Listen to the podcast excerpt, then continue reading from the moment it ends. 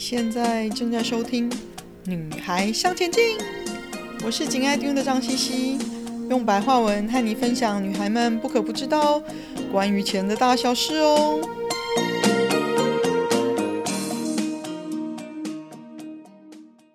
欢迎收听第七十三集，到底需不需要买保险？保险到底保不保险？我到底需不需要保险？尤其在现在保险像是全民运动的同时，是不是没有保险，你觉得你会不保险呢？听起来很像，啊、很饶舌。我们来谈谈保险的本质吧。我觉得呢，保险的核心精神是保你无法承受的重大损失，这很贴切的形容保险的本质，而不是买保险，所以当有事发生的时候呢，你不用自掏腰包来付钱。或补贴你已经掏了腰包付的部分费用。现在有很多花俏的保险，用补贴来吸引消费者，瞄准消费者贪小便宜的心态。请记住，保险的基本精神就是保你无法负担的重大损失，而不要被各式花俏的保险产品所迷惑。也请你记得，你无法对所有的事情投保，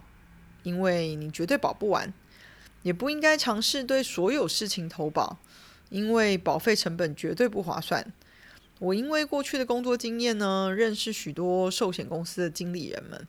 其实他们私下都认为，只要自己有做好财务上的安排，准备好钱，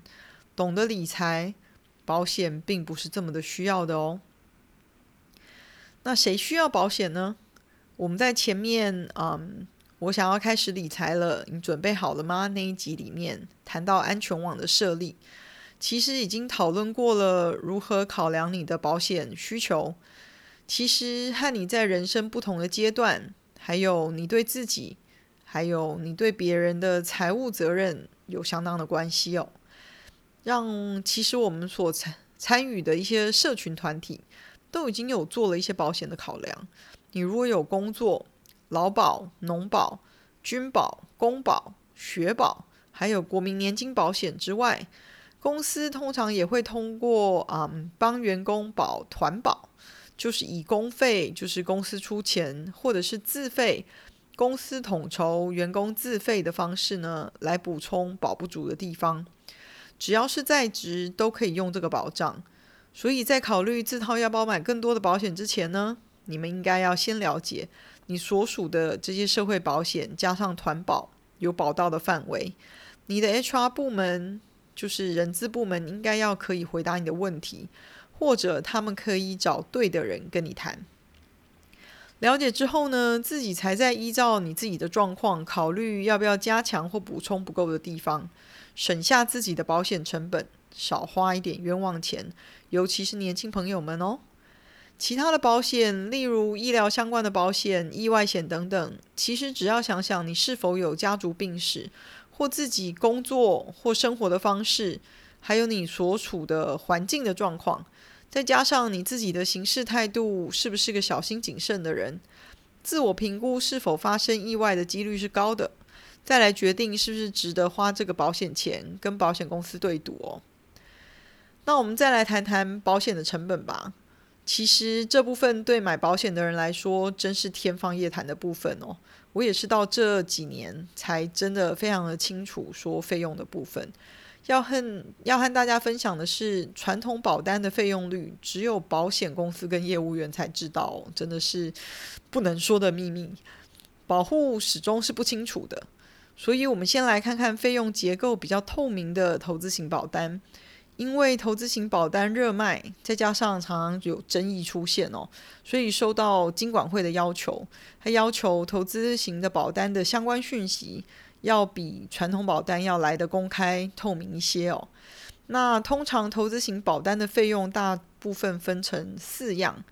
第一样呢称作保费费用，这是拿来支付保险公司的人力跟销售费用。嗯，就是佣金，又称为目标保费、前置费用，是投资型保单一定会收取的一个基本费用哦。它用来支付保险公司销售保单的人力跟行政的各项成本。若是有寿险保额的变额万能寿险，通常前五年收取的保费是年缴保费的一百五十个 percent 哦。而没有寿险保额的变额年金险，则是每一笔收取大概一点五到五个 percent 不等的保费费用哦。我有一张很小的投资型保单，年轻的时候懵懂无知买的。我的这一笔费用是我目前这张保单累积缴的所有费用的十三个 percent，相当于我拿出来一百块里面有十三块是拿来养保险公司的销售人员跟销售的行政，相当高吧。第二样的费用呢，叫做超额保费，嗯，弹性多缴费的时候才收。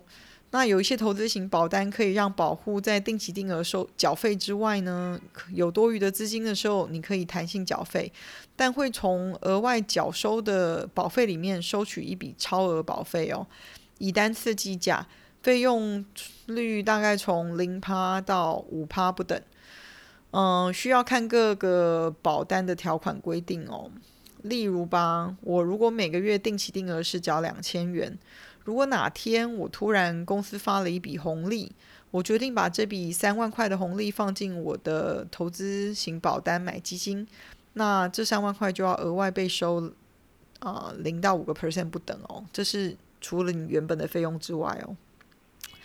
那第三样的费用叫做行政管理费。那它是维持保单继续运作的行政成本，又称作保单行政费用、保单维持续费，主要用来支付保险公司维持保单，嗯，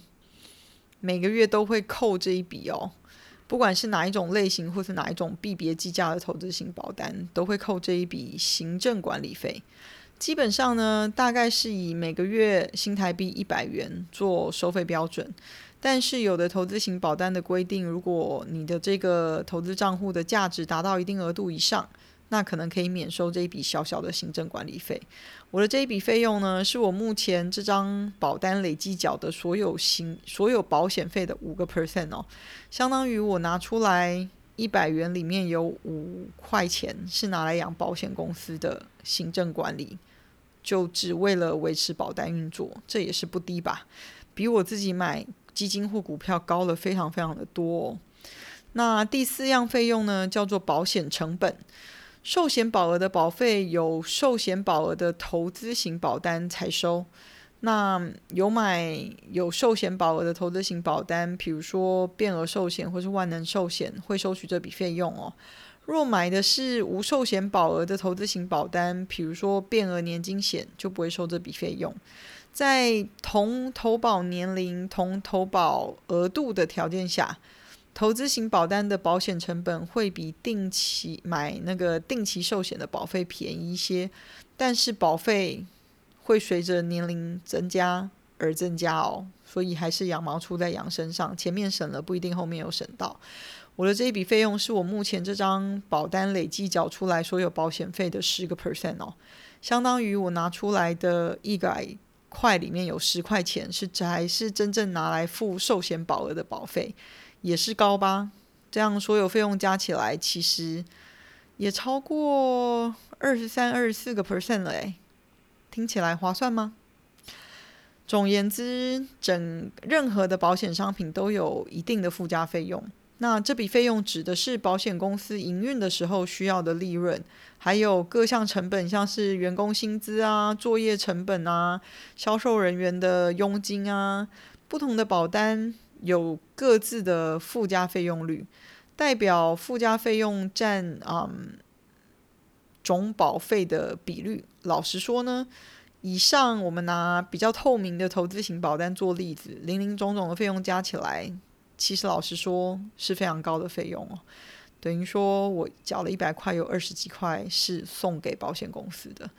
你要保险就一定要付，需要付出一定的成本哦。即使你清楚了，你付给保险公司这么高的费用，对你来说值不值得？你保的到底是什么？你清楚吗？那这些费用相对你的保险支出有多高，是你的业务员不会告诉你的秘密哦。没有一个业务员可以事先告诉你你的保险成本是多少，这些费用是多少。以我一张简单的投资型保单来做例子，跟大家分享，零零总总加起来已经是大约我保险支出的二四二十五个 percent 哦。呃，后面还会更高，因为会随能年龄增加嘛。那值不值得就见仁见智喽。投资型保单其实是把投资行为跟寿险绑在一起。如果我自己可以有纪律的投资，买投资型保单和自己投资的成本至少有八个 percent 以上的差别，我会宁愿自己投资，然后买一个简单架构的啊定期寿险。如果我真的需要的话哦，最保险的是保险自己保险自己。我从小被熏陶保险不值得，我那时候真的不知道原因是什么，但是在结了婚买了一些基本的保单之后，发现真的不值得。至少对我来说啦，你付出高额的成本费用，但是大部分时间是用不到的。尤其是如果你的经济能力不错，有实力可以让你的经济环境过得比较好，可以解决风险真的发生时需要支出的开销。保险不买也不会影响你的生活，并且还可以把资产放在更有效率的被动收入投资上面。所以最保险的是自己保险自己，努力在年轻的时候好好存钱、学习投资，把复杂的事情简单化，听不懂的保险就不需要评估，专注在把自己的资产提高，而不是虚幻的高额保险支出。等十年你成家了，责任不同了，再来考虑，那时候你有了一定的身家，再回头看看是不是真的有承担不起的风险，才考虑保险吧。今天的分享就暂时到这里喽，希望有带给你一些新的发想。听完记得赶快给我们一个评价，有空和你的闺蜜们分享《女孩向前进》哦。